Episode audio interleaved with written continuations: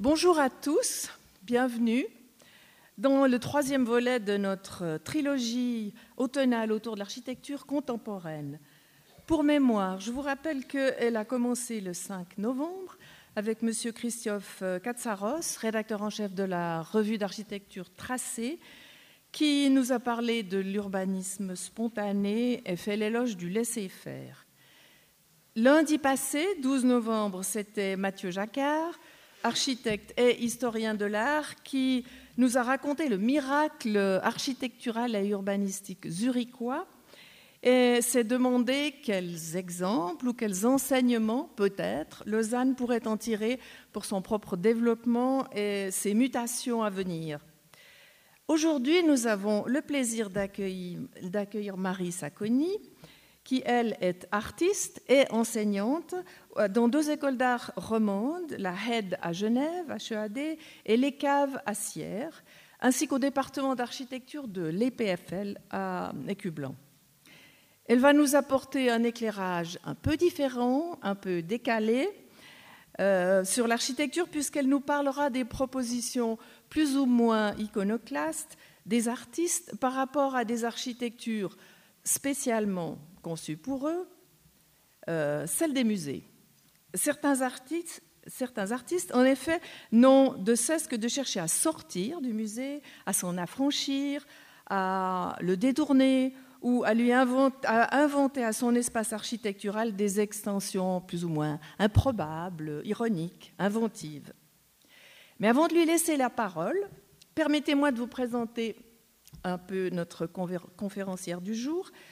Marie Sacconi est née à Porrentruy et elle vit à Genève où elle mène une triple activité d'artiste, de chercheuse et d'enseignante.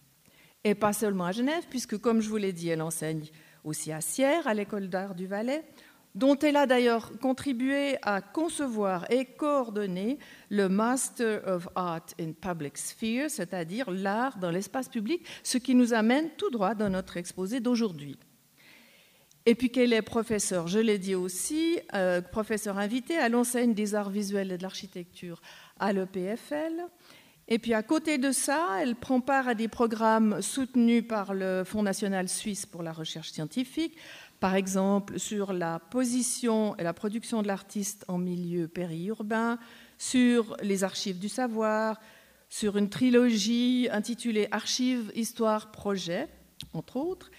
Et puis elle est encore membre de diverses commissions pour le développement des arts visuels, notamment le Fonds cantonal d'art contemporain à Genève et la commission artistique du Palais fédéral à Berne en tant qu'artiste, formé à l'École supérieure d'art visuel de Genève, une, formation d'ailleurs prolongée par un troisième cycle à l'Académie Brera de Milan, puis par une bourse de résidence à Stuttgart.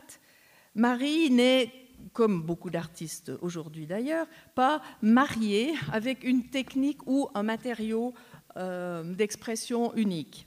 Elle peut aussi bien recourir à la photographie, créer des objets, des installations et même des broderies, en choisissant pour chaque travail très précisément quel langage, quelle technique, quel matériau euh, collera le, le mieux à ce qu'elle veut dire. Mais quel que soit le médium choisi, elle, toujours, s'exprime toujours en peintre, c'est-à-dire que ses constituants premiers sont la forme et la couleur, elle le fait avec des gestes précis, réfléchis, minimaux. Elle porte un regard particulièrement sensible et lucide sur le temps présent, ses signes, ses fonctionnements, ses enjeux. En filigrane aussi, elle aime à remettre en question de manière volontiers ironique ou ludique l'objet d'art et sa relation au spectateur et au monde environnant. Elle sait, par exemple, juste pour vous donner une petite idée de son travail, elle s'est beaucoup penchée sur les gestes domestiques qui sont traditionnellement réservés aux femmes. Coudre, broder, faire des lits, mettre la table, préparer des tartines, des gestes quotidiens, répétitifs qu'elle détourne subtilement, comme dans ces photographies montrant une main de femme ouverte sur laquelle apparaissent des mots qui, semblent brodés dans sa chair même ou alors ces photos de camions dans des paysages qui, où qu'ils soient, où qu'ils se trouvent et quelle que soit leur, euh, leur nature, semblent complètement standardisés, formatés pour les besoins de la mobilité contemporaine. Ou encore ce concours gagné euh, dans le cadre d'une rénovation de bâtiment à Genève, où on voit apparaître un motif euh, abstrait, décoratif, qui, quand on s'en approche, mais seulement à ce moment-là, se révèle être une tête de mort stylisée et brodée au point de croix sur une toile de coton en ton sur ton. Comme un mélange de motifs de vanité classique et d'icônes heavy metal, qui renvoient à la fois à l'allégorie de la fragilité et de la fugacité de l'existence terrestre, façon XVIIe siècle, et à l'iconographie hard rock de notre époque, et cela dans un esprit, là je cite Marie elle-même, je crois que si je, cite juste, dans un esprit à la fois pictural et kitsch. Au bout du compte, ces activités multiples s'articulent autour de trois axes l'art, l'espace public et l'enseignement. Elle préfère d'ailleurs parler de transmission. Notre conférence de ce jour se place donc exactement à l'intersection féconde entre ces trois domaines d'élection. Mais il est grand temps que je lui laisse la parole Marie, c'est à toi.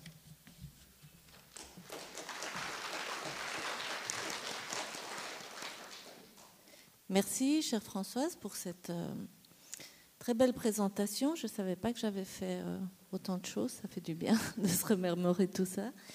Euh, je, vous remercie aujourd'hui tous, et spécialement Françoise, pour cette invitation et cette opportunité qui m'est faite de sortir de mes murs habituels et institutionnels et essayer, en tout cas prendre le risque de vous amener euh, quelque chose, quelque chose sur lequel euh, nous avons travaillé ce semestre avec les étudiants, plus particulièrement de la section d'architecture de l'EPFL, qui, est la question du musée. Alors, euh, vous verrez, euh, et j'ai choisi à dessin, je dirais, l'aspect le plus tendu de cette relation au musée. Vous verrez que je ne vais pas aborder la question du musée comme un objet, comme, en tant qu'objet architectural, mais davantage euh, affirmer une réflexion, ou en tout cas proposer quelques pistes d'une réflexion qui commence d'ailleurs pour moi. Vous, vous, me servez un peu de, de laboratoire euh, aujourd'hui. Cette réflexion qui commence sur les usages euh, du musée et plus particulièrement comment les artistes ont proposé des formes temporaires ou des formes précaires, vous le verrez dans deux projets que je vous ai amenés aujourd'hui, euh, du musée plus particulièrement, je dirais aujourd'hui, pas du musée en tant que bâtiment, en tant que, bâtiment centralisateur, symbolique au sein d'une ville ou au sein d'une euh, collectivité urbaine, mais euh, euh, davantage le musée dans le rapport à ses collections et dans le rapport à l'œuvre même, parce que pour moi, il était important à l'école d'architecture d'amener une réflexion de l'autre côté du miroir. Ils ont l'habitude de construire des objets, vous le comprenez bien.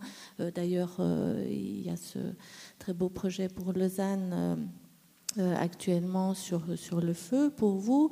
Euh, ils ont l'habitude d'aborder l'objet de cette manière-là. Et moi, je fais euh, la petite porte, la porte des usagers, la porte de ceux pour qui le musée est véritablement un outil de travail, et notamment les artistes qui sont, en l'occurrence, dans, dans la scène de l'art, les personnes qui, qui m'intéressent le plus, ou en tout cas à partir desquels je prépare mes présentations euh, dans le cadre de l'EPFL. Donc j'espère que je ne vais décevoir personne aujourd'hui qui s'attendait peut-être à avoir une discussion plus sur l'objet muséal, mais je vous propose une, euh, une, discussion ou une présentation davantage sur les collections et les acteurs euh, qui mettent en place ces collections. Voilà pour le préambule.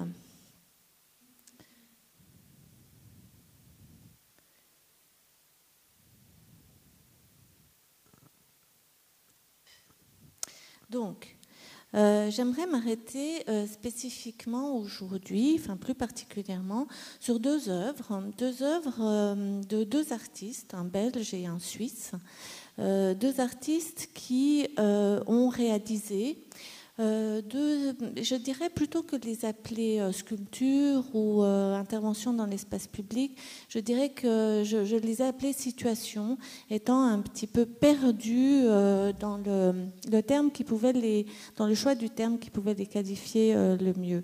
Vous verrez pourquoi situation. J'aimerais vous présenter et mettre en rapport deux œuvres qui n'en ont pas, euh, qui n'en ont pas manifestement. Je veux dire, ces deux artistes qui n'ont jamais travaillé ensemble. Euh, je ne sais pas si l'un connaissait le projet de l'autre au moment d'élaborer le sien propre, mais deux œuvres qui m'intéressent énormément dans le rapport qu'elles établissent au musée, et plus spécialement à ses collections, et surtout qui ont cherché à mettre en place une sorte de situation qui réanime les collections. Euh, et, en cela, on pourra se poser la question aujourd'hui est-ce qu'une collection euh, a besoin d'être réanimée ou non? Euh, Donc, il s'agit d'une œuvre sous forme d'une procession. Vous en voyez ici une image sur un pont à New York, et une deuxième œuvre sous forme d'un musée précaire qui a été installé dans la banlieue parisienne par l'artiste suisse que vous connaissez euh, euh, bien sans doute, puisqu'il nous a représenté en, à, maintes reprises euh, dans des manifestations officielles, notamment la dernière Biennale de Venise, Thomas Hirschhorn.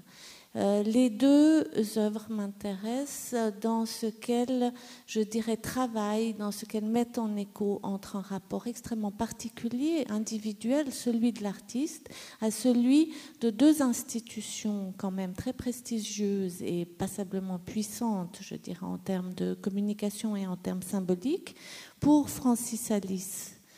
Euh, il, il, a travaillé à partir de la collection du MoMA, du musée euh, moderne, euh, du musée d'art moderne de, New York.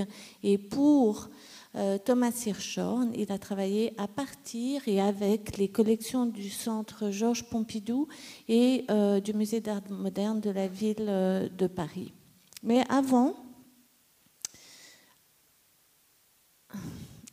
le projecteur est un peu foncé, mais j'essaierai de vous décrire les images plus précisément. Avant, j'aimerais, euh, comment dire, vous faire part euh, peut-être de pourquoi du choix de ces deux œuvres et euh, vous faire part de questions glanées, beaucoup dans la presse ou sur Internet, sur, sur ces questions très contemporaines liées aux collections dans les musées et la pression sous laquelle sont mis les musées aujourd'hui de réactiver ces collections, de les adresser à un public plus ouvert, plus euh, démocratiquement représenté. Euh, je veux dire par là, euh, pour le MoMA, il a été souvent reproché à l'institution d'être élitaire, un peu WASP, c'est-à-dire plutôt orienté vers les les, bourgeois blancs de Manhattan, alors que la périphérie de New York s'agrandissait et que la population se, mixait euh, sur le plan de l'identité. Et euh, c'est également une, discussion qui s'est ouverte dans beaucoup d'institutions euh, très prestigieuses en Europe. Alors, je ne suis pas une spécialiste de ces questions, mais quelque part, j'ai trouvé des traces de moments où on peut voir que le musée, euh, le musée traditionnel, le musée, euh, je ne parle pas euh, d'un musée qui aurait, je dirais, des problèmes à exister parce qu'étant trop périphérique. Ici, vous avez une image du, du Louvre, d'une des galeries du Louvre, et j'ai trouvé des pratiques mettant en jeu des formes culturelles très diverses et en ce sens-là, euh, faisant écho aux deux travaux que j'aimerais vous présenter euh, tout à l'heure. J'aimerais qu'il n'y ait pas de confusion sur le fait que je ne compare absolument pas les conditions sous lesquelles, sous lesquelles est mise une institution aussi, euh, je dirais, aussi de taille très conséquente comme le Louvre et un artiste. Enfin, je sais bien que le travail et, les conditions euh, sont de type très différents, mais néanmoins, je crois qu'on peut quand même euh, tisser des liens, ou alors euh, certaines choses m'ont quand même, je vous l'avoue, assez amusé. Alors ici, l'image que vous voyez ou que vous voyez très mal, c'est une soirée, des soirées qu'organise le musée du Louvre qui s'appelle les Nocturnes Jeunes, où ils mettent à disposition les galeries. notamment ici, vous voyez un tableau de Jacques-Louis David, L'enlèvement des Sabines. Et devant, ce jeune homme que vous devinez faire un geste fait une performance slam devant euh, le tableau de Jean-Louis David. Donc il y a là euh, la possibilité donnée à une population qui, euh, qu'on suppose ne pas avoir accès à cette culture classique, de, de venir avec son background culturel, avec son, excusez-moi j'emploie des mots anglo-saxons, euh, avec, son, euh, euh, avec ses références culturelles, la musique slam, les arts plutôt venant de la rue, et faire usage de la galerie pour une rencontre entre l'art le plus classique, le plus canonisé, si vous voulez, d'autant plus que là il s'agit de peinture d'histoire, et une pratique, une pratique de rue que je qualifierais, bon, je ne sais pas si elle est euh, si, si, elle est vernaculaire ou, euh, ou s'il s'agit d'une nouvelle euh, pratique de rue. une autre.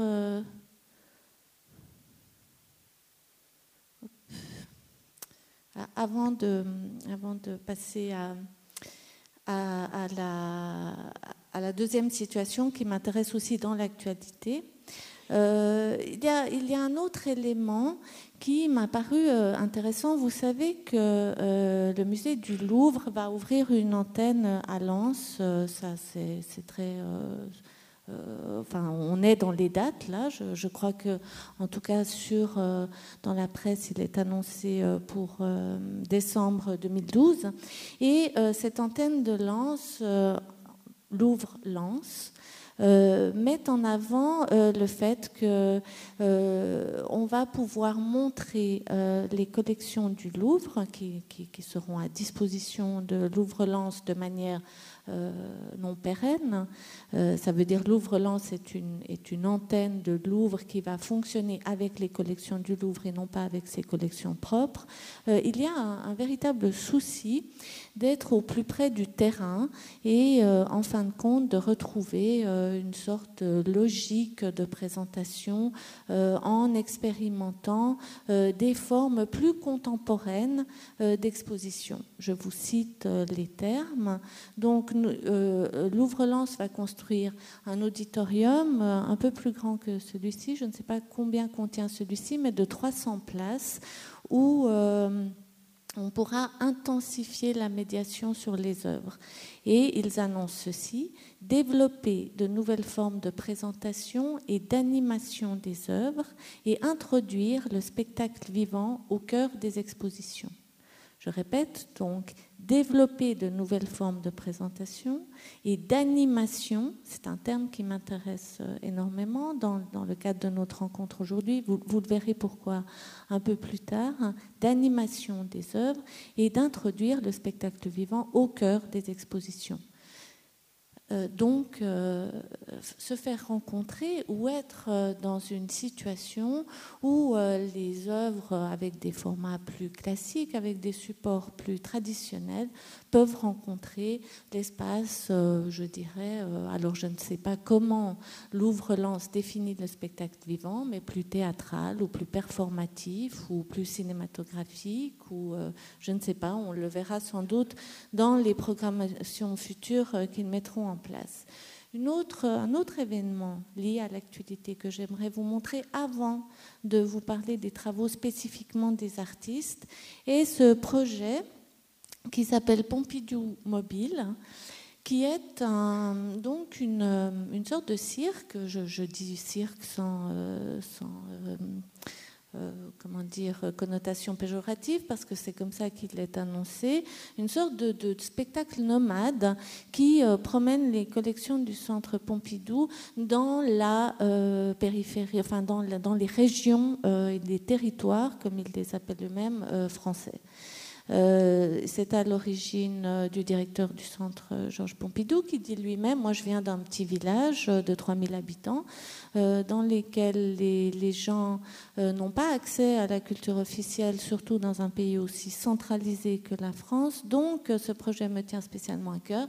Et le deuxième projet, celui de Thomas Hirschhorn, que je vais vous montrer aujourd'hui, est une sorte d'exemple pour ce Pompidou mobile qui, fonctionne comme ça. Je vous en ai pris euh, quelques images euh, sur un support Internet. Donc il s'agit de... il s'agit de trois tentes euh, en forme de cerf-volant, comme ça, trois tentes colorées qui sont euh, euh, qui sont euh, scellés au sol par un système hydraulique. Vous voyez ici l'installation du musée à Boulogne-sur-Mer avec cette magnifique vue marine sur, sur, la enfin, sur le bord de mer de, de, Boulogne. Et les trois tentes viennent prendre place de manière non pérenne euh, sur le site avec un subventionnement, je crois, alors ça je, ne suis pas très précise là-dessus, je crois 50-50 entre les collectivités territoriales et euh, le, le, centre Georges Pompidou et je crois qu'il y a un autre euh, subventionnement des régions. Enfin, je connais moins bien la politique française que la politique suisse. Euh, ce, spectacle du Pompidou Mobile fait un tour en France dans des communes euh, de taille entre 20 000 et 30 000 habitants, donc des communes pour la France très modestes, enfin très petites. Et donc, euh, il a commencé en 2011, fin 2011 à Chaumont, et il va se terminer, et, je, je pense que ma, Maintenant, il doit être à Libourne et il va se terminer euh, à la fin de l'année. Le concepteur euh, de ces tentes est l'architecte Patrick Bouchin, que vous connaissez euh, peut-être, qui est un architecte qui a travaillé, c'est lui qui a travaillé avec Daniel Buren pour le, la conception et l'installation de la place des colonnes au Grand Palais. Et il a travaillé à nombreuses reprises en collaboration avec des artistes et également dans des procédures collaboratives sur, ses architectures, notamment peut-être le chantier de, de l'usine LU, ou enfin je ne sais pas si, vous connaissez euh, les projets collaboratifs de Patrick euh, Bouchin.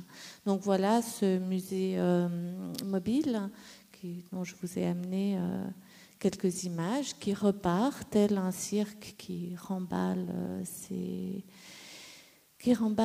son mobilier et, euh, qui, euh, euh, est sur la route, en fait, qui est dans une forme de nomadisme. Donc l'installation, je ne l'ai pas vue euh, personnellement de, visu, mais euh, j'ai uniquement lu des informations sur cette, sur cette architecture éphémère. Et vous voyez ici comment elle est construite avec ben, un système de tension de, de bâche. Et il y a, je crois, un système écologique de climatisation des espaces, parce que quand même, hein, ça voyage, c'est du cirque, mais les œuvres sont dans des caissons protégés, les chefs-d'œuvre euh, qui sont réunis sous des thématiques euh, assez générales telles que la couleur. Ou, euh, enfin, vous, vous, pouvez trouver ça sur le, programme sur le sur les supports numériques, sur le support Internet, les, les, œuvres sont quand même protégées et mises à l'abri des accidents qui, pouvaient, qui pourraient leur arriver dans un lieu plus précaire que celui de la collection. Voilà, c'est quelques exemples. Mon, euh, ont éveillé ma curiosité sur euh, ces formes que, que je connaissais euh, de la part des artistes, ces, tentatives de développer des, des, réflexions sur la collection du musée. Et Dieu sait si vous le verrez, j'espère que je, saurai le traduire pour vous, si ce sont des projets lourds, difficiles à mener, mais à mon sens quand même très intéressants. Donc laissez-moi vous montrer ce premier projet de Francis Alice, Modern Procession. Euh, quelques mots sur Francis Alice. J'ai vraiment résumé, vous, me, pardonnerez. Francis Alice m'a intéressé aussi parce que c'est quelqu'un qui a une formation d'architecte. Il part à, Mexico City peu après le tremblement de terre fin des années 80 pour travailler dans un bureau à la reconstruction de Mexico. Et il va, vraiment, je dirais, opérer un tournant décisif dans sa carrière. Et euh, devenir euh, euh, artiste. Et ce qui va l'intéresser prioritairement, c'est véritablement d'utiliser la rue comme un théâtre d'opération pour mettre en place son œuvre. Vous le voyez ici assez mal, mais je passe à la prochaine image. Vous le voyez ici traîner ce petit chien magnétique qu'il a fabriqué avec l'aide de... Il travaille avec des artisans dans un rapport de proximité, des artisans de son quartier. Donc ce petit chien magnétique qu'il va euh, promener dans les rues de Mexico, qui sont des rues euh, peut-être moins entretenues euh, que les nôtres. Et ce chien va composer des sortes de collections sauvages hein, d'objets métalliques qui viennent s'agglutiner à lui. Et il va métaphoriquement, je dirais, opérer comme un centre, comme quelque chose qui rassemble des objets résiduels dans la rue. J'ai trouvé cet objet extrêmement intéressant par le fait même que son titre de collector, objet de 1991-1992, euh, de Collector fait évidemment référence à ce geste de la collection, certes ici geste ensauvagé par euh, le rapport à la rue. Il va élaborer le même euh, processus ou il va reprendre ce processus avec des chaussures. Je vous l'ai décrit parce que la projection est un peu sombre, avec des chaussures magnétiques qui, euh, avec lesquels il va se promener ici pendant la cinquième biennale de la Havane en 1994 et récolter, euh, plutôt qu'être euh, dans les lieux officiels, dans les lieux centralisés, dans les lieux du pouvoir, Francis Alice utilise en permanence la marge, la rue, le,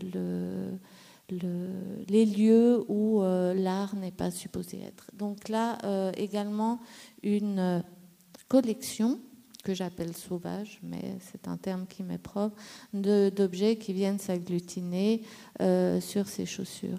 Il a un travail très conséquent de performance euh, dans la ville de Mexico, extrêmement intéressant dans les rapports entre l'art et l'architecture ou les conditions urbanistiques d'une ville, mais ce n'est pas l'objet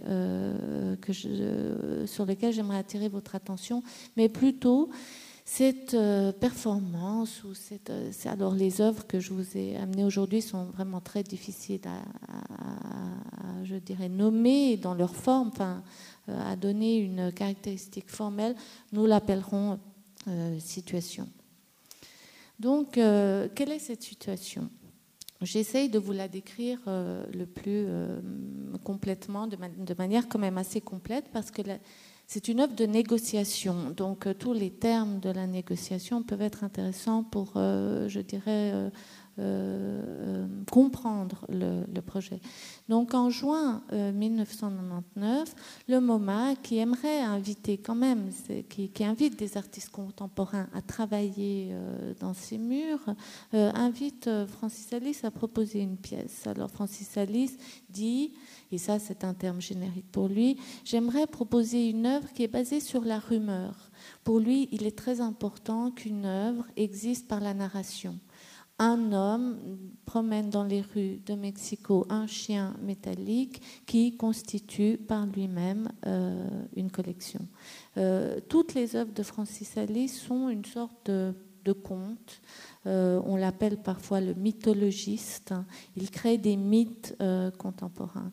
Donc il l'annonce au MoMA, j'aimerais travailler sur cette dimension mythique du musée. Euh, il reconnaît euh, le rôle extrêmement important qu'a mené le MoMA dans le débat de l'art moderne depuis la, fin de la Deuxième Guerre mondiale et même avant, dès sa fondation dans les années 20. Et j'aimerais rendre hommage, j'aimerais rendre un hommage à ces grands chefs-d'œuvre de l'art moderne que vous possédez dans votre collection. il va en il va en sélectionner toute une série et dans les discussions avec euh, les responsables du MoMA, euh, ils vont déterminer un certain nombre de choix très euh, progressivement. Ici, je vous en fais le résumé. Donc seront présentées les demoiselles d'Avignon, la femme debout, Les Demoiselles d'Avignon de Pablo Picasso, pardon, La femme debout de Giacometti, La roue de bicyclette de Marcel Duchamp, et il aimerait également présenter un artiste vivant en tant qu'icône, un artiste représentatif de la scène euh, new-yorkaise euh, à ce moment-là, c'est-à-dire euh, début des, années 2000. Je reviens sur mon planning, sur son planning, à vrai dire. Et je reviens là-dessus pour vous dire quand même un mot du, des, termes de cette négociation avec le musée. Alors le, musée, vous, vous, en doutez bien, et, c'est là bien normal, est très en souci de la sécurité des œuvres. Vous l'avez vu dans le Pompidou Mobile, il y a un dispositif que le musée contrôle qui est mis en place pour certes euh, envoyer voyager ces œuvres, mais sous certaines conditions sécurisées. Ici, euh, rien ne le rien ne le laisse euh, supposer, puisque Francis Alice dit assez vite, j'aimerais faire une, procession. Une procession comme j'en vois au Mexique lors de, des jours des saints, euh, où on célèbre le saint et on sort l'icône sur la place euh, du village, où ça devient une manifestation populaire, où les gens y participent, et là, et, par là même, en fin de compte, réanimer ces objets que le musée a placés dans un cadre je dirais, séparé de celui du tissu de la vie. Euh, alors que ces objets, ces œuvres, ont eu une influence euh, plutôt conséquente sur le débat artistique de leur époque. Mais là, dans le musée, ne sont-ils pas un peu euh, neutralisés, si vous voulez? Donc ressortons ces œuvres sous une forme de procession parce que à ce moment-là, au début 2000, le MoMA euh, va devoir déménager dans le Queens. Donc, il est à Manhattan et ils vont aller dans le Queens, dans la banlieue, euh, dans la périphérie euh, new-yorkaise, si vous voulez. Et saisissons cette occasion pour, en fin de compte, promener ou déménager un certain nombre de pièces sous forme de procession du MoMA jusqu'au Queens. Euh, donc le musée va poser comme, euh, je, dirais, argument de résistance à ce projet le fait que la sécurité des œuvres va être difficilement euh, assurée. Et surtout, est-ce que c'est possible de laisser dans les mains d'un artiste la responsabilité de s'approprier au sein de son propre travail l'œuvre d'autres artistes? Chose qui, lors de près, et de près de musée à musée, quelque chose qui est moins discuté puisque l'institution fait confiance à une autre institution. Là, il y a un saut je dirais, dans, l'utilisation de l'œuvre. Très vite, Alice va se rendre, euh, Francis Alice va se rendre compte qu'en travaillant avec un, anthropologue euh, euh, new-yorkais, va se rendre compte qu'en fin de compte, il existe beaucoup d'exemples dans l'histoire de la procession et des objets d'art, de la possession des objets d'art, où la question de l'original n'est pas si, si, si importante. Euh, on promène parfois ce qui s'appelle les petits frères ou les ambassadeurs de l'œuvre, qui ont une forme un petit peu réduite, qui permettent le, passage de l'hôtel, par exemple, euh, dans le cas d'un retable, euh, le passage de, l'image sur l'autel à une, une image qui peut prendre place dans une procession. Donc cette création des ambassadeurs, tels qu'il les nomme, lui paraîtra tout à fait cohérente dans son projet et même amenant un élément extrêmement intéressant puisque s'inscrivant dans ce débat sur l'œuvre et l'œuvre en tant qu'originale et ses reproductions, débat euh, extrêmement moderne depuis que Walter Benjamin a écrit ce fameux texte que vous connaissez sans doute, l'œuvre d'art à l'ère de sa reproductivité technique. Ça l'intéresse. Et euh, la possibilité de faire faire ces artefacts, ces petits frères des œuvres. Euh, il va l'apprendre. Je reviendrai sur ces images tout à l'heure. Et il va faire euh, fabriquer par des artisans mexicains les œuvres au plus près de leur réalité physique. Alors ici, la femme debout de Giacometti en bois. Elle est en bronze dans la, collection du, du MoMA, mais ils vont travailler sur l'aspect de sa patine avec une patine picturale. Il, cette image est le musée lui demande de demander euh, un certain nombre d'autorisations par rapport aux fondations qui représentent euh, les archives de ces artistes et la fondation Giacometti lui dira pas de problème pour l'usage de la femme euh, debout dans votre travail. Par contre, tout de suite après la performance, après la, procession, il faudra la détruire. Enfin, il ne faut pas qu'elle reste en circulation en tant que euh, copie euh, du, véritable objet. Donc vous voyez ici euh, sa destruction à Mexico City. il va travailler aussi sur les demoiselles d'Avignon. Alors ça, ça devient très vite exclu dès le départ du projet de les montrer dans leur forme originale, de montrer l'authentique.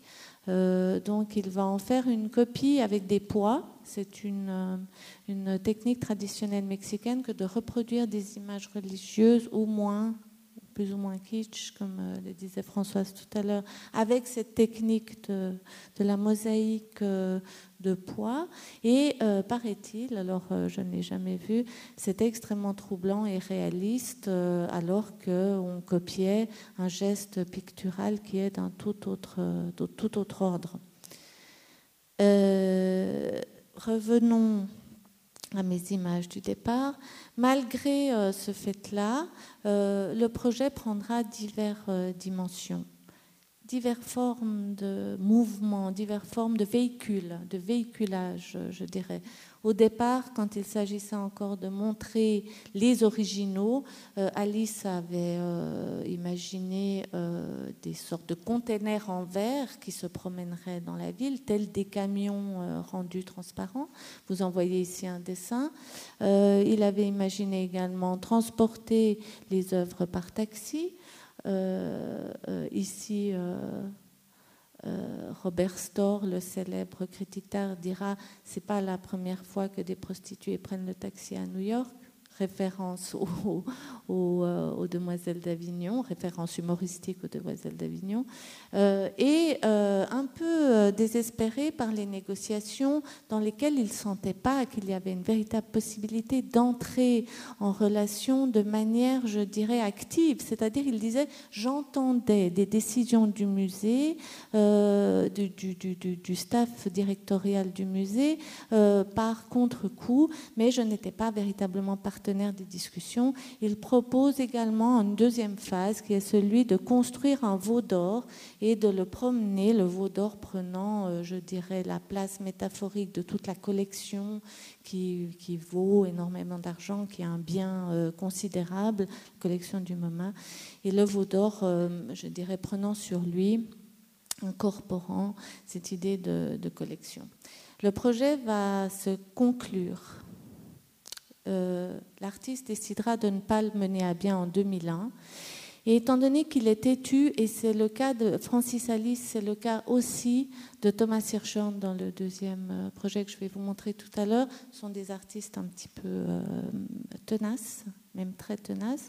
il va, par le biais de Robert Storr, euh, le, célèbre euh, critique d'art qui a travaillé euh, au MoMA, il va contacter le Public Art Fund de New York donc un organe qui euh, produit et qui aide à la production des pièces dans l'espace public, des projets d'artistes dans l'espace public, et il va euh, euh, élaborer, enfin va se mettre en place un accord, et ça je trouve très intéressant dans le cadre de ce projet, un accord entre un musée, voilà, on sait ce que c'est un musée, hein, c'est pas la chose la plus légère qui soit, et le Public Art Fund qui a l'habitude de gérer des projets extrêmement lié au contexte et de mettre en place à chaque fois des conditions propres au projet qui sont à chaque fois différentes. Donc le public Carphone va dire on s'occupe de l'infrastructure de la procession. Ça veut dire on s'occupe de la, discussion avec la police de New York qui va sécuriser une rue, enfin un parcours, et on est un an après les attentats du World Trade Center. Donc, le fait de traverser un pont à New York, c'est extrêmement. de demander l'autorisation déjà, de faire une. eux l'entendaient comme parade euh, et pas comme euh, procession, de faire une parade artistique qui traverse un pont de New York, c'était une négociation assez difficile que le Public Art Fund avec Francis Alice a menée. Et le MoMA, qui était très mal à l'aise avec ce projet, visiblement, d'après ce qu'on peut en lire dans le catalogue, euh, décide que l'œuvre produite est la vidéo dont j'aimerais vous montrer quelques extraits aujourd'hui, puisque c'est beaucoup plus, euh, je dirais, euh, proche du projet que de la montrer sous une forme euh, en mouvement. Avant de vous projeter ces quelques images, ces quelques extraits vidéo, donc un petit détail de la composition de la parade, de la procession, pardon, surtout pas parade, de la procession. Donc il y a des bannières bleues et rouges qui reprennent le visuel du MoMA, du musée d'art moderne. Euh, il y a des chevaux, dont un cheval euh, non scellé, euh, un cheval noir que vous verrez juste passer, je l'espère, sur les images.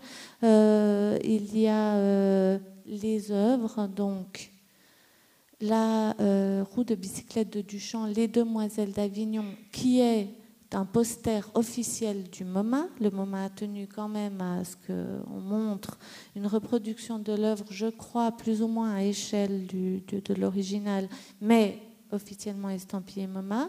Il y a également euh, la procession, enfin la présence d'une artiste. Donc l'artiste qui a été choisi pour ce projet, alors il y a une longue liste d'artistes. Qui est l'artiste le plus représentatif de la scène new-yorkaise euh, fin 2000, Aconchi, Vito Aconchi, Bruce Naman, enfin de nombreux noms avaient été avancés et on a choisi Kiki Smith, la fille, enfin l'artiste très connue, et fille de Tony Smith.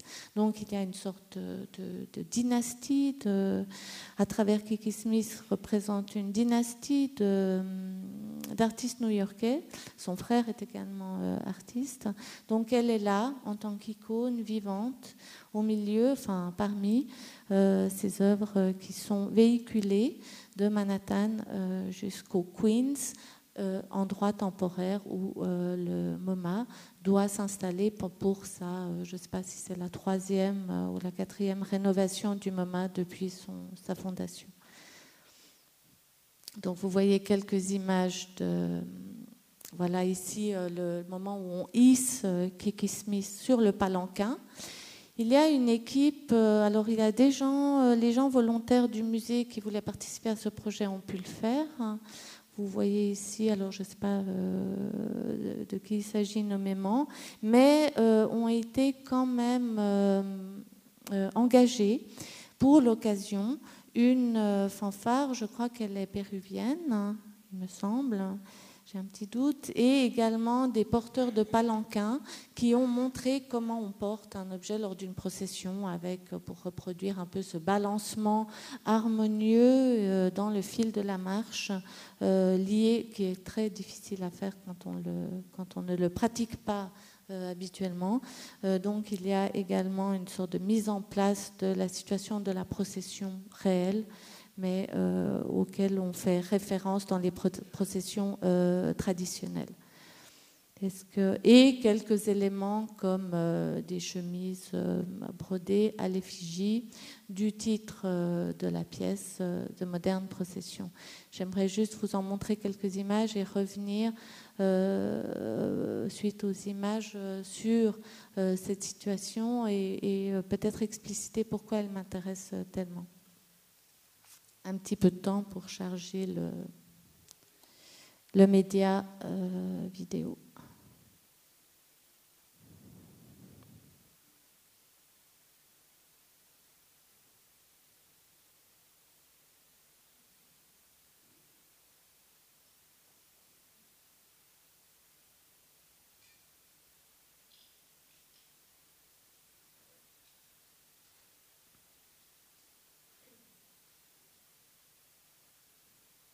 Alors j'ai choisi un extrait du début de la procession quand on, charge les œuvres sur les palanquins et un extrait de Pardon, et un extrait de l'arrivée de la procession. Vous reconnaîtrez les dépôts dans le Queens des sortes d'hangars euh, bleus.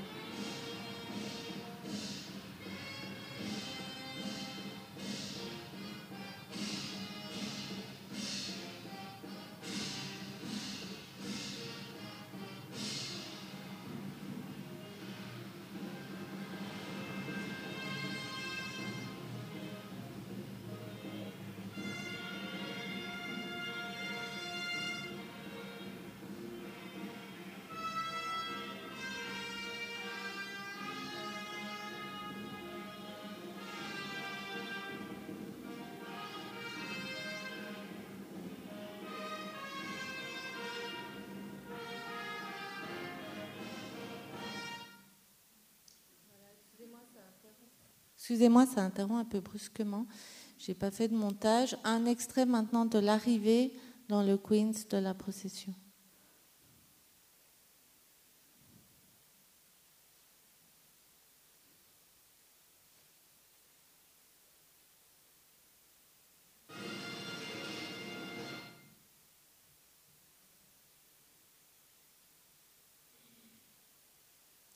J'ai un, vieil ordinateur, il, a besoin d'un peu de temps pour euh, pédaler.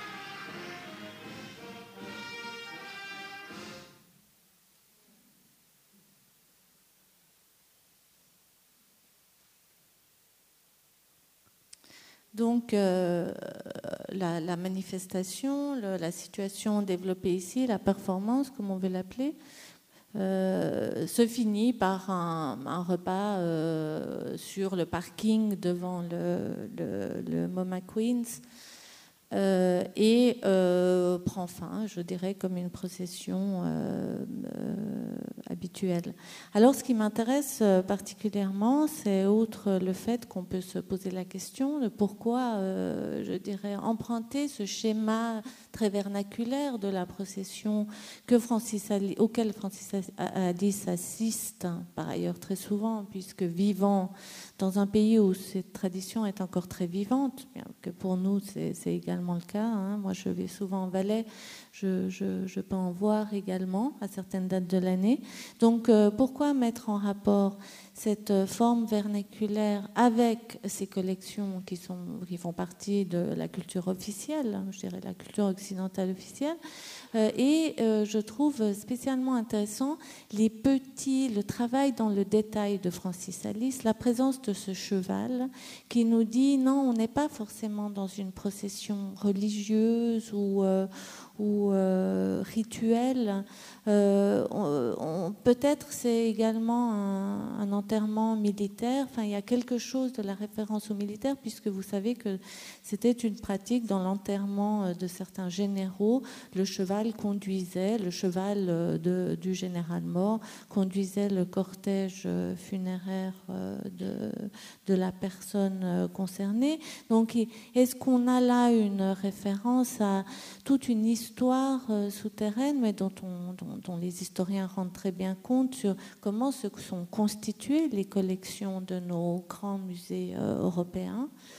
Euh, par euh, certaines guerres. Euh, les, guerres napoléoniennes ont ramené des collections en Europe, des collections archéologiques, mais également des collections artistiques.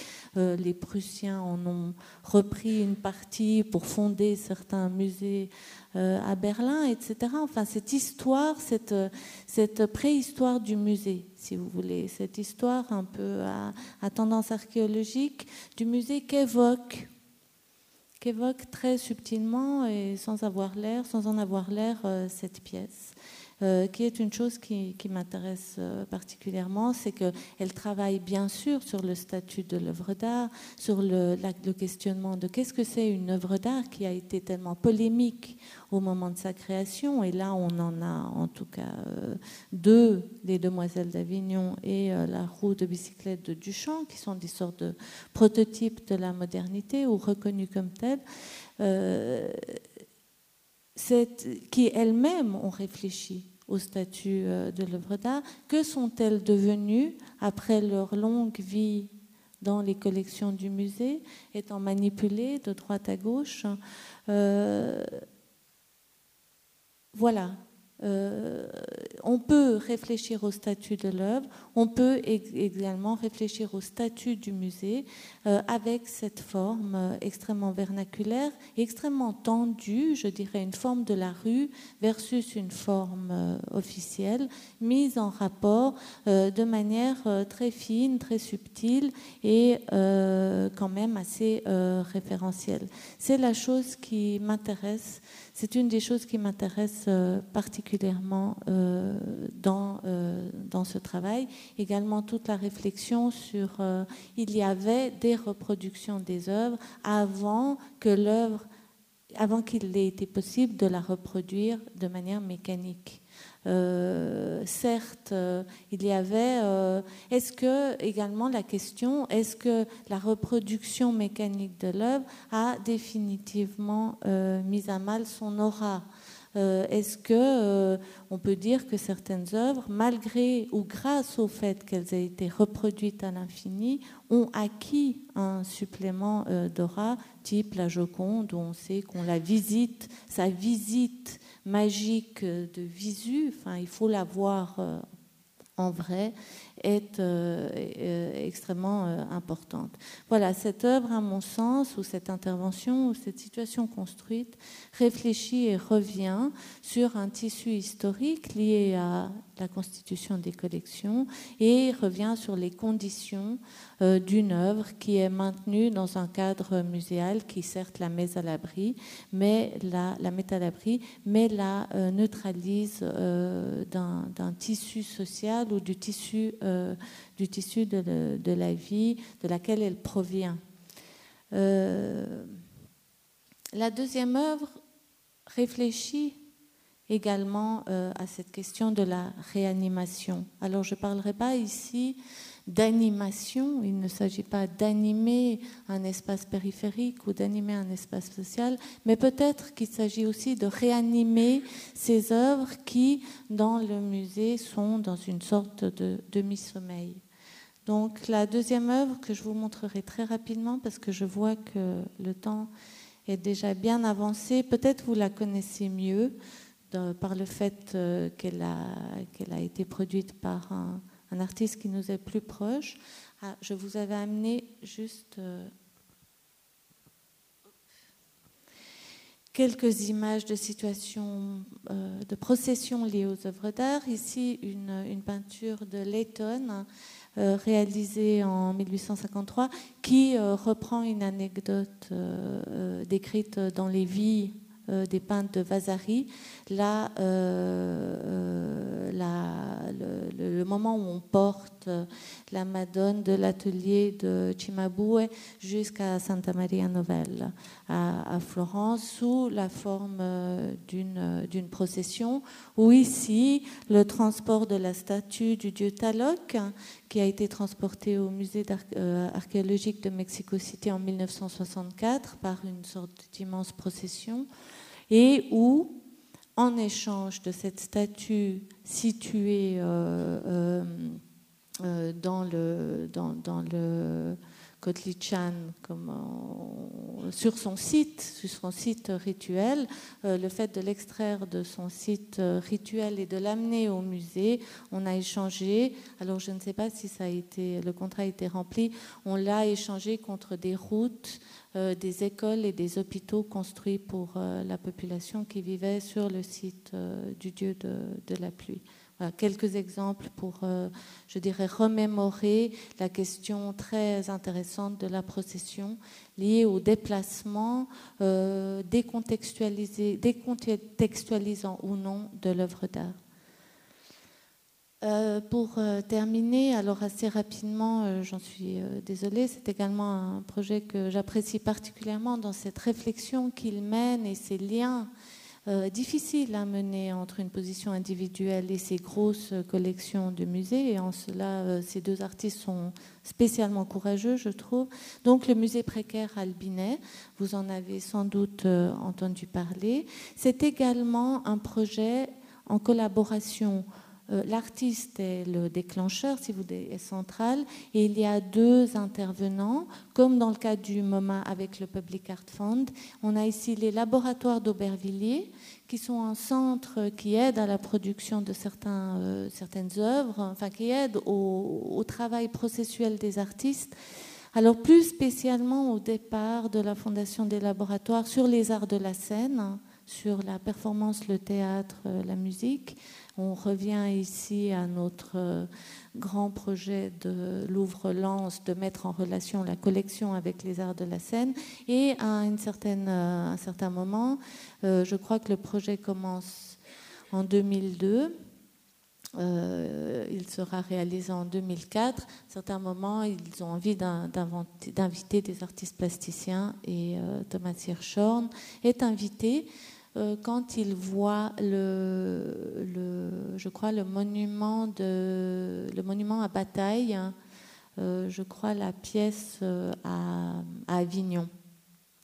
donc, ces monuments participatifs, ces hôtels participatifs de Hirschhorn intéressent les laboratoires de Bervilliers et l'invitent à la cité Albinet, qui est une cité dite problématique, tendue de la banlieue parisienne, Donc, Thomas Hirschhorn a envie, enfin, il, est invité pour refaire un de ces monuments et il va développer ce projet particulier pour, euh, pour lui, travaillant avec les collections du Centre Georges Pompidou et les collections du Musée d'art moderne de la ville de Paris. Donc, il propose de créer un musée précaire, hein, de le construire avec les habitants de toutes pièces et, euh, et de s'y faire dérouler sur l'espace d'à peu près deux mois entre la construction et, le démontage du musée précaire, cette exposition de chefs-d'œuvre de l'art moderne. Donc il y aura, euh, si je ne m'abuse, je crois qu'il dit la liste dans l'extrait que je vous ai amené. Il y a en tout cas Le Corbusier, Mondrian, Malevich, Joseph Beuys. Euh, Marcel Duchamp et euh, Fernand Léger, et il m'en manquera un, euh, sans doute euh, le verra-t-on dans l'extrait. il, alors là, les mêmes processus et procédés et discussions avec les directions des musées, le financement également de ce type de projet, euh, puisque les laboratoires d'Aubervilliers sont une structure relativement modeste. Hein, et là, à l'époque, ils subventionnaient des projets à hauteur de, 100 000 euros. Et là, c'est un projet qui va tripler euh, la, somme initiale allouée aux artistes.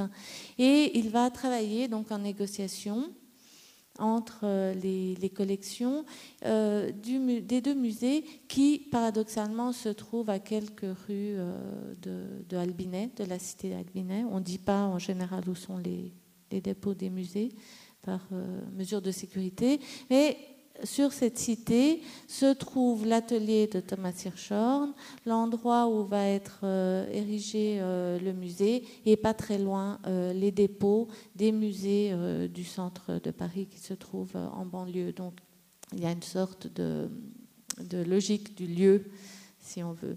Et ils vont construire avec euh, les gens de la cité qui s'inscrivent, qui veulent bien participer au projet sous forme rémunérée, donc ils créent des emplois, si vous voulez. Ils, euh, commencent de présenter le, projet et il y a là, contrairement, j'imagine, à, Pompidou Mobile ou à des structures dont la négociation est d'ordre plus politique, il y a là un véritable travail de terrain qui est fait avant même que le projet ne vienne s'implanter sur le site. Vous voyez ici euh, Thomas Hirschhorn présenter euh, le projet à la population.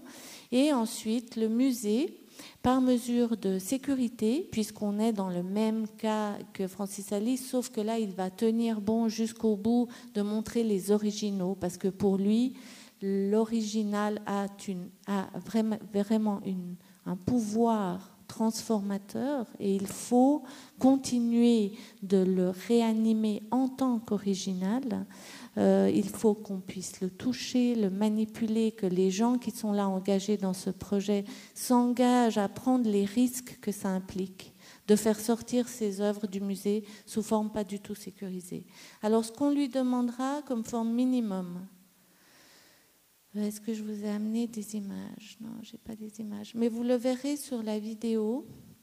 Euh, c'est d'ancrer le container central, celui qui est destiné à accueillir les œuvres, le GECO, euh, de le sceller dans le sol, qu'on ne puisse pas le, le prendre par hélicoptère. Euh, euh, de former toute cette équipe que vous voyez là. Donc, euh, recevra une formation dans certains lieux d'art. Alors, ils vont faire des tours dans les expositions parce qu'ils ne connaissent pas du tout l'art contemporain et surtout, ils doivent, ni l'art moderne, et ils vont être formés à la manipulation des œuvres. puisqu'ils en seront totalement responsables avec toujours la présence de, Thomas Hirschhorn. Euh, ils vont dormir aussi avec les œuvres pour les sécuriser. Il y a euh, des rondes de police qui seront faites et on les forme. Donc ces jeunes gens vont parcourir ici, vous les voyez, je crois, la Biennale de Lyon. Oh non, c'est la tête moderne. Euh, et ils seront formés par les techniciens du musée de Lyon et de la Biennale de Lyon, où ils participeront à l'installation euh, de la Biennale. Donc ils feront en quelque sorte leur classe en tant que monteurs euh, d'exposition. La, la, forme des accrochages est extrêmement intéressante. Elle me fait vraiment penser à, je ne sais pas, peut-être les expositions surréalistes des années 30, où il y avait cette indistinction entre l'œuvre, bon là, euh, c'était les œuvres des artistes qui, les accrochaient, vivants, enfin des œuvres contemporaines de l'époque, mais ici, cette présence de l'original, de l'œuvre avec la valeur qu'elle a, avec la réputation, avec la valeur marchande, et euh, tout le, tout, le matériel euh, pédagogique, didactique que euh, Thomas Hirschhorn, dont Thomas Hirschhorn fait usage habituellement pour réactiver l'histoire, réactiver l'histoire autour de l'œuvre, parce que peut-être l'œuvre en est euh, définitivement trop orpheline dès le moment où elle est juste la partie d'une collection. Donc les accrochages, chaque artiste a sa couleur, et les accrochages sont faits extrêmement sommairement. Euh, vous voyez ici, les œuvres ne bénéficient euh, d'aucune euh, protection particulière, si ce n'est leur encadrement ou les vitrines dans lesquelles ils se trouvent déjà dans les musées. Là, vous voyez la boîte en valise de Duchamp, ici un Mondrian. Et dans le cas de Joseph Beuys, alors je, ne connais pas cette pièce, il y a des vidéos, je ne sais plus exactement ce qui était montré. Ah, le septième est Andy Warhol. Je crois qu'on le, on le verra dans l'accrochage. Donc, euh, à, côté de ce container vient se greffer, vous le verrez dans les images que je vous ai amenées, un restaurant qui est ouvert pour la population, enfin un bar qui est ouvert en permanence pour la population, une salle pour un atelier d'enfants. Euh, workshop avec les enfants, workshop avec les adolescents, euh, également euh, des invitations. Euh, donc il y a un artiste qui s'est occupé des invitations des conférenciers. Il ne s'agit pas ici de faire des visites guidées de l'expo, mais d'amener un discours théorique sur l'art et sur l'espace culturel de l'art dans ce lieu qui, qui, ne l'accueille jamais. donc il y a toute une programmation de conférences qui est faite également parallèlement à ces semaines qui se ponctuent avec un artiste différent à chaque fois. Donc un programme très dense et dont euh, Thomas Hirschhorn a le contrôle et le contrôle de ses équipes. Je vous propose d'en voir euh, quelques extraits qui sont beaucoup plus, plus explicites que probablement que mes explications.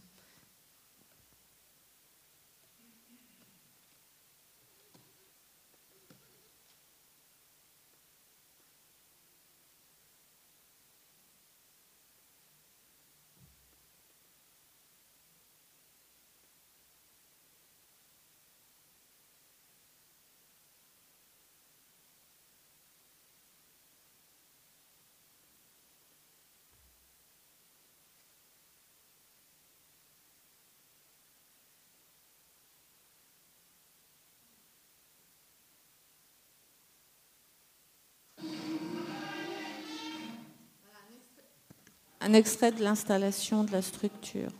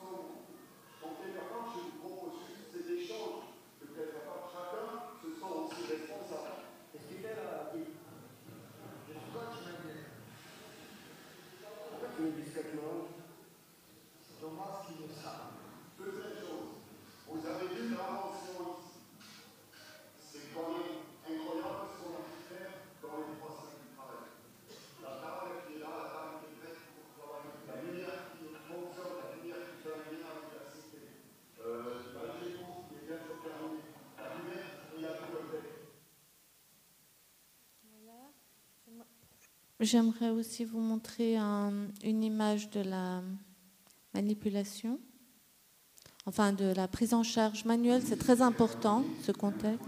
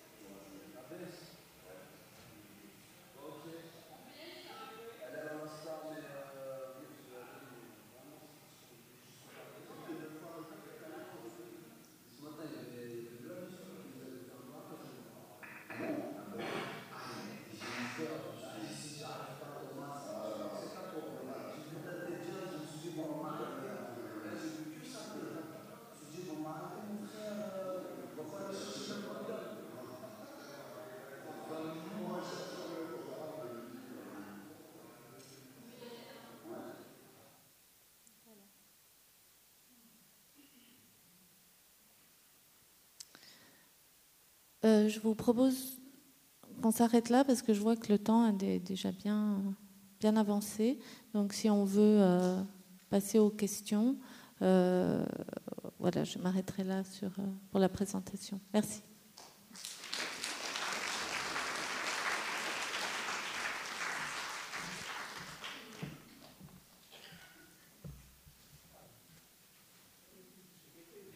Merci Marie. Je crois que c'était particulièrement intéressant de suivre cette autre vie des œuvres avec euh, d'autres gens, d'autres, instaurant d'autres, euh, rapports à l'art. Voilà, je crois que le, le, micro est par là. Qui souhaite prendre la parole, poser une question à Marie?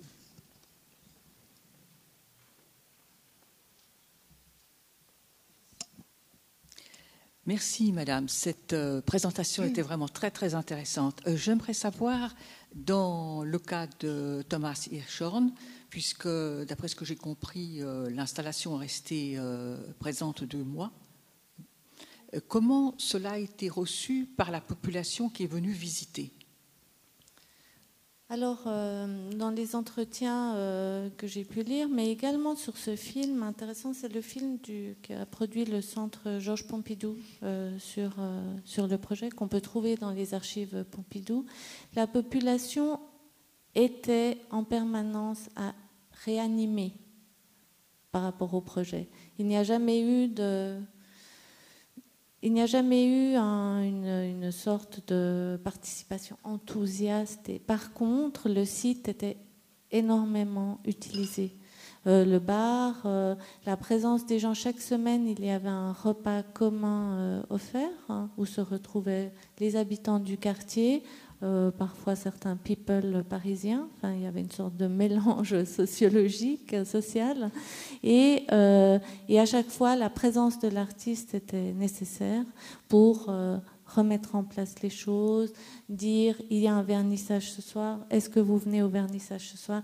Il y a un travail de terrain qui est proche de celui euh, d'un animateur social, sauf avec le désir ou avec la mission que ces œuvres produisent un effet.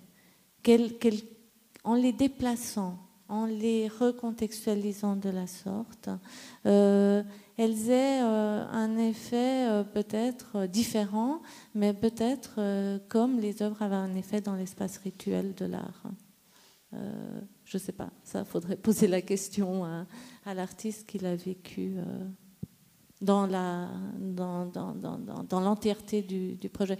Le film rend compte aussi de beaucoup de moments de tension avec l'équipe, entre les gens dans, l'équipe, euh, entre certaines personnes qui voyaient quand même d'un œil assez mitigé le fait qu'on qu vienne faire un tel événement sous leur fenêtre.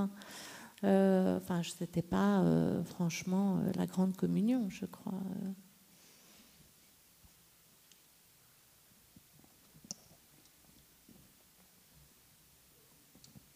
Merci pour votre exposé. Si je comprends bien, dans le fond, on est au début d'une recherche pour tenter de situer les musées autrement dans la population, ce qui fait qu'en prolongeant les lignes, on peut se demander si les projets vaudois de musées ne sont pas complètement par terre et s'il ne faudrait pas imaginer tout autre chose pour ouvrir des, des voies nouvelles. Vous voulez dire le mettre sur roulette ou... ah, J'en sais rien, mais peut-être qu'on qu qu'on qu s'engage dans une voie beaucoup trop traditionnelle. Mm -hmm. euh, mon idée, quand ce que j'avais derrière la tête quand j'ai choisi ces exemples, qui sont d'ailleurs des, choses qu'on voit avec les étudiants, c'était deux. Enfin, en fait, j'avais deux pensées. C'est que je ne pouvais pas vous amener des objets qui ont été hautement critiques dans l'espace du musée dans les années 70-80, où il y avait une vraie position de force des artistes, notamment vis-à-vis -vis du Guggenheim, avec des pièces comme celle de Daniel Buren ou de Hans Sake, qui avait un vrai rapport politique au musée. Aujourd'hui, les artistes cherchent d'autres stratégies. Donc j'ai pensé celle-là davantage contemporaine à, notre situation, enfin davantage appropriée à notre situation. Euh, et je l'ai pensé aussi en me disant, mais c'est dommage que les musées travaillent, peuvent, ne réussissent à travailler si peu avec les artistes contemporains. Je, parle des musées qui, présentent des collections, je ne parle pas des Kunsthalle ou des, espaces d'exposition, mais quoique la question se pose aussi. Mais, euh, pourquoi l'artiste a-t-il euh, est-il si difficile de faire confiance euh, aux artistes en fin de compte? Euh, Je le comprends tout à fait parce que je pense que ce sont deux excellents artistes et qu'on peut aussi faire des catastrophes monumentales avec la manipulation des, collections. Mais euh, pourquoi ne, pas reconsidérer le rôle de l'artiste dans cet espace-là euh, même s'il est extrêmement euh, académique ou conventionnel? Je pense que là, il y a un vrai enjeu pour moi des musées, plus que, mais parce que je suis aussi artiste, je prêche un peu pour ma paroisse, mais plus que de faire des, des spectacles ambulants, euh, des œuvres. Enfin, je vous dis franchement que c'est, j'aime beaucoup Patrick Bouchin, je trouve ça un travail d'architecte extrêmement intéressant, mais ce projet-là, je le trouve un petit peu caricatural, disons parce que je connais le projet de Thomas Hirschhorn, que le directeur de Pompidou dit, c'est suite aussi à l'expérience avec Hirschhorn qu'on a pensé à une formule mobile euh, du musée. Euh, que, en fait, puisque les gens ne viennent pas à nous, allons euh, vers eux, enfin, retrouvons une forme de missionnariat euh, que le musée a mis de, côté. Je ne sais pas, moi, je pense que c'est toujours bien de construire des musées, évidemment, c'est fantastique. Euh, de construire un musée, je pense. Mais bon. Ça n'empêche pas qu'on puisse l'utiliser de manière plus, voilà, plus particulière que d'autres. Mais je pense que c'est bien qu'il y ait un lieu euh, pour la culture, euh, pour, pour la culture des, des, œuvres. Mais même si, euh, visiblement en Suisse, euh, on pense qu'il y en a plutôt trop. Enfin, je sais pas. Ça, c'est les, les, débats politiciens. Euh. Moi, je me battrais plutôt pour une place de l'artiste également à ce niveau-là. C'était mon idée en vous amenant les, les projets.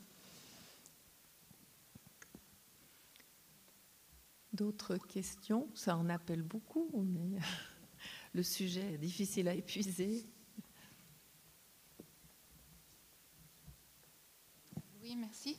Euh, dans le projet Hirschhorn, on a vu euh, ces jeunes gens euh, emballer des, des, œuvres très précieuses. Vous avez parlé d'une formation qu'ils ont subie. C'était pendant combien de temps? Comment ça s'est passé, la chronologie du projet? Euh, je crois qu'ils ont donc ils, euh, ils se sont ils ont été engagés en fait hein, puisqu'on les a engagés dans le projet.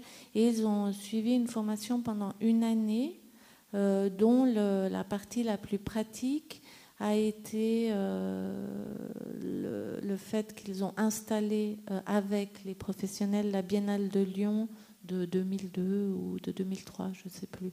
Euh, mais ils ont eu des, stages avec des conservateurs, euh, avec des, euh, des excusez-moi le terme me manque, des, des restaurateurs, enfin tout au long de cette année, plus une grande période d'installation à la Biennale de Lyon à part contact de Thomas Hirschhorn, enfin par le fait que Thomas Hirschhorn a contacté Thierry Raspail à Lyon, enfin euh, par des liens comme ça euh, inter-institutionnels. C'était pas une formation, si vous voulez, dans une école. voilà, c'est une formation euh, probablement sans diplôme. Madame, vous êtes professeure en ballet. Vous avez évoqué plusieurs fois le ballet. Est-ce que vous mijotez quelque chose avec M. Janela pour faire des, processions avec les fanfares? Vous pensez que ça lui plairait? Ben Justement, je vous pose la question. Bon, je trouve qu'une procession, c'est mieux que de mettre les œufs sur des ronds-points. enfin, quoique, ça, ça, se discute encore. Euh, non, pas du tout, je ne connais pas M. Janada. Et euh, à l'école, nous avons très peu de contacts parce que je ne sais pas si euh, son intérêt va jusqu'à la, la, plus, la, partie plus contemporaine de, de l'art. Je ne crois pas que ce soit son, la mission qui se... Ouais, je ne sais pas. Non, malheureusement, hein, je trouverais ça assez drôle. À creuser, qui sait. Mhm.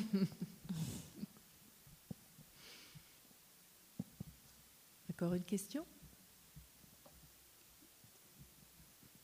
Bah, Je crois qu'effectivement, Marie nous a bien montré quand même que les, un, projet, un projet à la Hirschhorn n'exclut pas l'existence d'un musée euh, officiel parce que c'est un travail de terrain toujours à recommencer. L'institution, elle, est pérenne, donc il y a une complémentarité entre les deux. Ce que je trouve intéressant dans les deux, c'est cette intervention des euh, fonds, enfin des, euh, comment vous dire, des, gens qui s'occupent de l'art public. Alors, à, titre euh, divers, les laboratoires, ils veulent que l'art prenne corps dans la cité. Alors, peu importe, hein, c'est l'artiste qui choisit son lieu. Et je trouve que, en ce qui nous concerne, en tout cas ici en Suisse romande, il y a très peu cette possibilité de, passage. Euh, il y a l'art public et il y a l'art euh, dans les musées. Et là, là c'est deux situations aussi qui m'ont intéressée parce que le partenariat est mixte et euh, probablement aussi assez difficile à mettre en place, j'imagine, mais intéressant aussi pour ça, c'est vrai.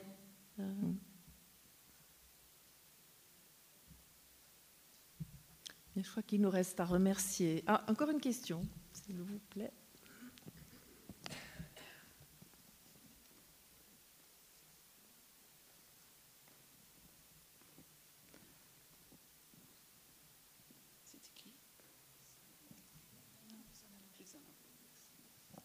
Excusez-moi de poser encore une question. Euh, euh, dans les deux cas, on s'aperçoit que l'instigateur est l'artiste, C'est la personne qui, se mobilise. Et véritablement, euh, elle se mobilise pas pour sa propre œuvre, mais dans un but plus grand qu'elle-même. Hein. ces deux artistes, pour, la, population, pour être en relation et, ça, je trouve assez extraordinaire. Et je pense que c'est à honorer ces deux personnes parce que vraiment de se mobiliser pendant des mois pour euh, apporter à une certaine population, et par exemple pour Ishorn, une population particulièrement déshéritée, euh, je trouve ça assez magnifique. Donc, il me semble ce qu'il faudrait motiver euh, parce que c'est là qu'on s'aperçoit qu'un artiste, s'il a cette force, il arrive à, faire des miracles, c'est-à-dire à, sensibiliser les institutions et les choses se font. Donc c'est les artistes qu'il faut mobiliser, au fond. Parce que eux, s'ils y croient vraiment, eh ben, ils auront la force d'aller auprès des institutions. Jamais une institution, elle va faire ce que fait maintenant le Centre Pompidou euh, avec euh, l'exposition mobile mais un type original d'exposition, va toujours venir depuis les artistes, il me semble. Non, vous avez tout à fait raison. Mais il faut quand même qu'il y ait. Dans les deux cas, il y avait. Bon, alors, euh, dans le cas de, Francis Alice, il y a une vraie invitation du MoMA. Enfin, une officielle. Mais dans le cas de Thomas Hirschhorn, c'est avec les liens qu'il avait déjà à Pompidou. Euh, qu'il a mis en place ce partenariat avec les laboratoires d'Aubervilliers. Vous avez raison. Mais dans, un cas, il y avait une invitation, mais d'un artiste on, on, connaît, Francis Alice. Hein. il a toujours euh, eu euh, un rapport assez critique à l'espace du musée. Euh, je crois une ouverture en Hollande, il avait lâché une souris le soir du vernissage. Il a une vidéo où il lâche un renard une nuit et le renard est filmé par les caméras de surveillance du musée. Enfin, il a un rapport, je pense qu'il avait été invité en connaissance de cause, donc il faut aussi que les musées invitent euh, des artistes euh, voilà, qui ont de la bouteille, j'imagine.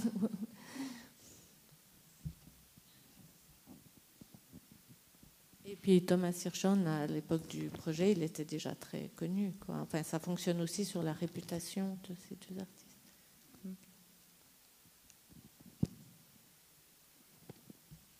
Encore une question? Je crois qu'il nous reste à remercier Marie et à vous remercier vous. Merci à vous. Bonne fin de journée.